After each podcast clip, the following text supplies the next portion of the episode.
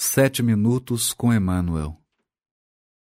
Epístola aos Romanos, capítulo 1, versículo 17. Comentário do livro Caminho, Verdade e Vida, capítulo 23, intitulado Viver pela Fé. Mas o justo viverá pela fé. Paulo, Romanos, capítulo 1, versículo 17. Comenta o benfeitor.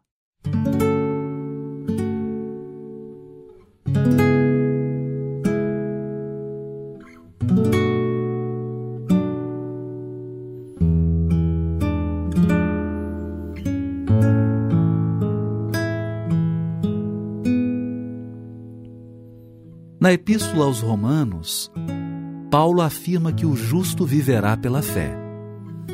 Não poucos aprendizes interpretaram erradamente a assertiva.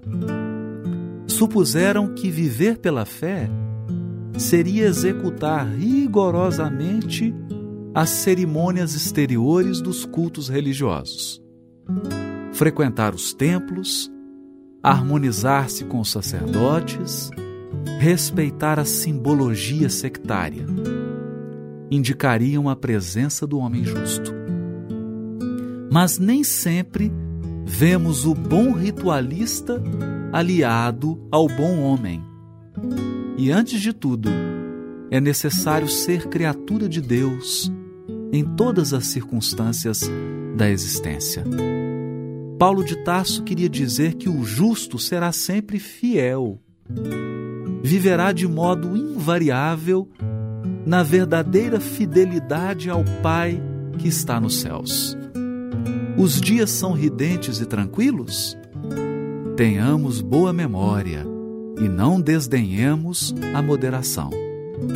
São escuros e tristes? Confiemos em Deus, sem cuja permissão a tempestade não desabaria. Veio o abandono do mundo? O Pai jamais nos abandona. Chegaram as enfermidades, os desenganos, a ingratidão e a morte? Eles são todos bons amigos por trazerem até nós a oportunidade de sermos justos, de vivermos pela fé, segundo as disposições sagradas do cristianismo.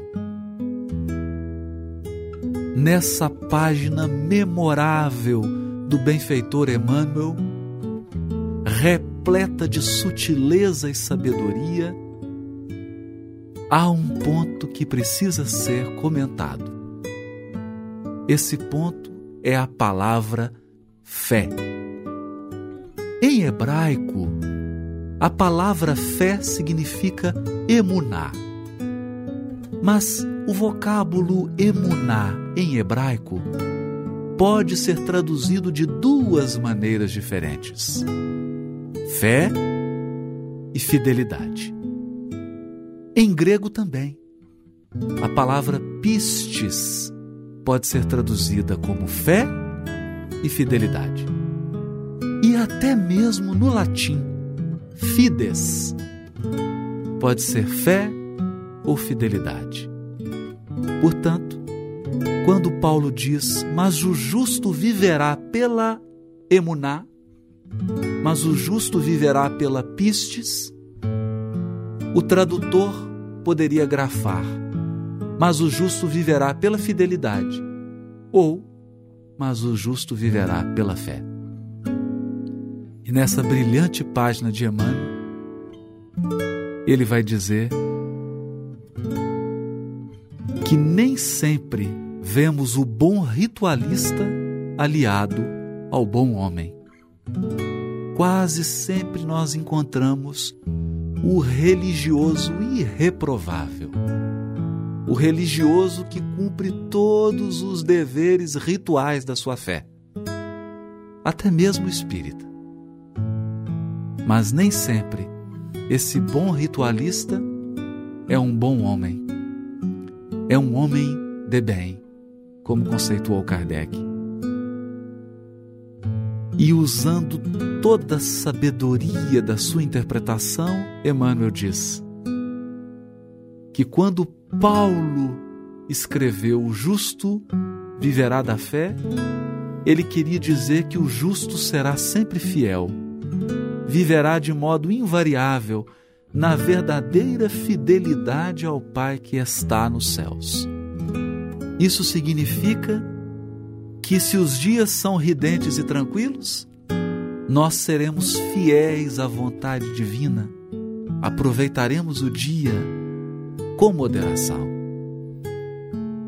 Mas se os dias são de tristeza, de provação, de dor e de desafio, nós também seremos fiéis à vontade divina, compreendendo que nessas horas Deus está à semelhança de um escultor, utilizando o cinzel da dor para moldar, para aformosear o nosso coração, extraindo luz, extraindo fé da essência da nossa alma.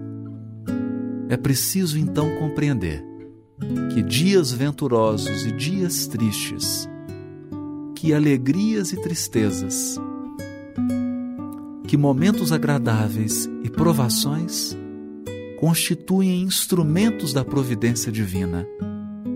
E que o verdadeiro homem de bem, que a Bíblia chama de justo, é aquele fiel à vontade divina, seja qual for ela, porque compreende que a vontade de Deus quer sempre o melhor para os seus filhos, porque a vontade de Deus é soberanamente justa, mas acima de tudo, soberanamente boa. E o amor de Deus muitas vezes nos constrange.